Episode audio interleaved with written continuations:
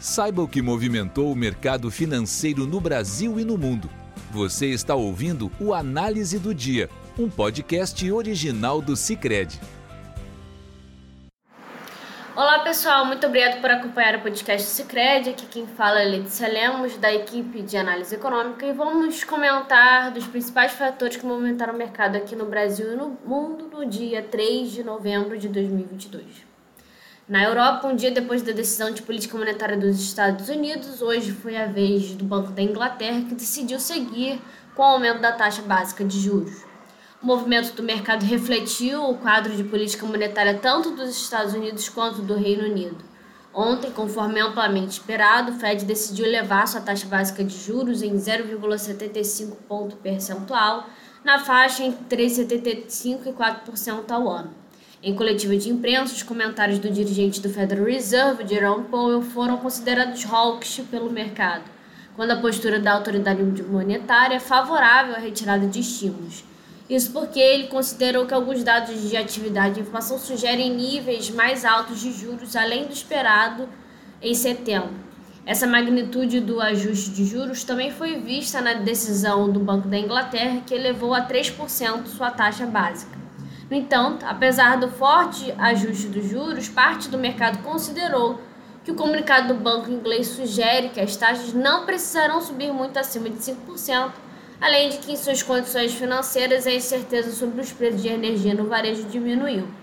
Neste quadro, o índice FTSE 100 em Londres subiu 0,62%, já o índice DAX em Frankfurt cedeu 0,95% e o índice CAC 40 em Paris fechou em baixa de 0,54%.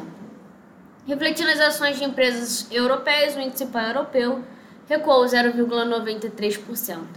Já na agenda de indicadores, a S&P Global divulgou o índice de gerente de compras composto, que recuou de 49,1 em setembro a 48,2 em outubro, enquanto o setor de serviços caiu de 50 para 48,8 no período.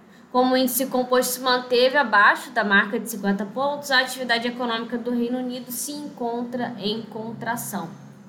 Nos Estados Unidos, além do quadro de aperto monetário, a situação dos lockdowns na China pesam nos índices de Nova York. As bolsas operam com volatilidade em meio à cautela do mercado diante do comentário de Powell. Isso porque a maioria projetava uma sinalização de que o aperto monetário iria desacelerar em breve. No entanto, essa desaceleração, segundo Powell, deve ser encerrada com juros mais altos do que anteriormente projetados pelo próprio Fed. Nesse sentido, as bolsas seguem com, as perdas vistas no pregão anterior, com S&P 500 em queda de 0,50% e o Nasdaq em baixa de 1,14% no momento de composição desse podcast. Contudo, o Dow Jones reverteu o sinal negativo pela manhã e opera em alta de 0,03%.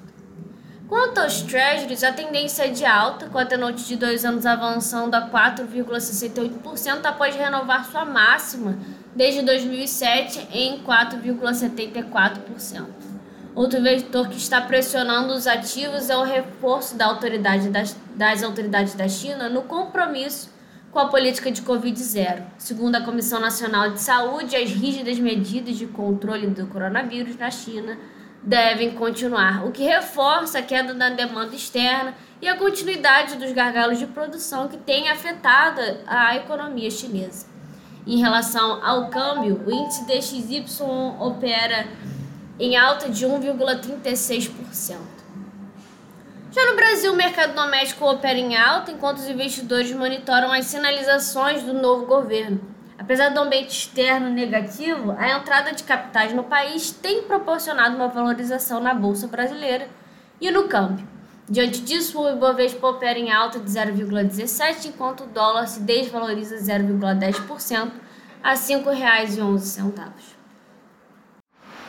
Já na curva de juros, o DI para janeiro de 2024 avançava de 12,94% de 12,91% no ajuste de terça-feira.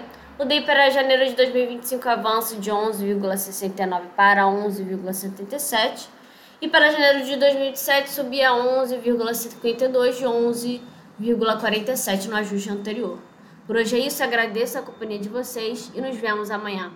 Você ouviu o Análise do Dia, um podcast original do Cicred. Até a próxima!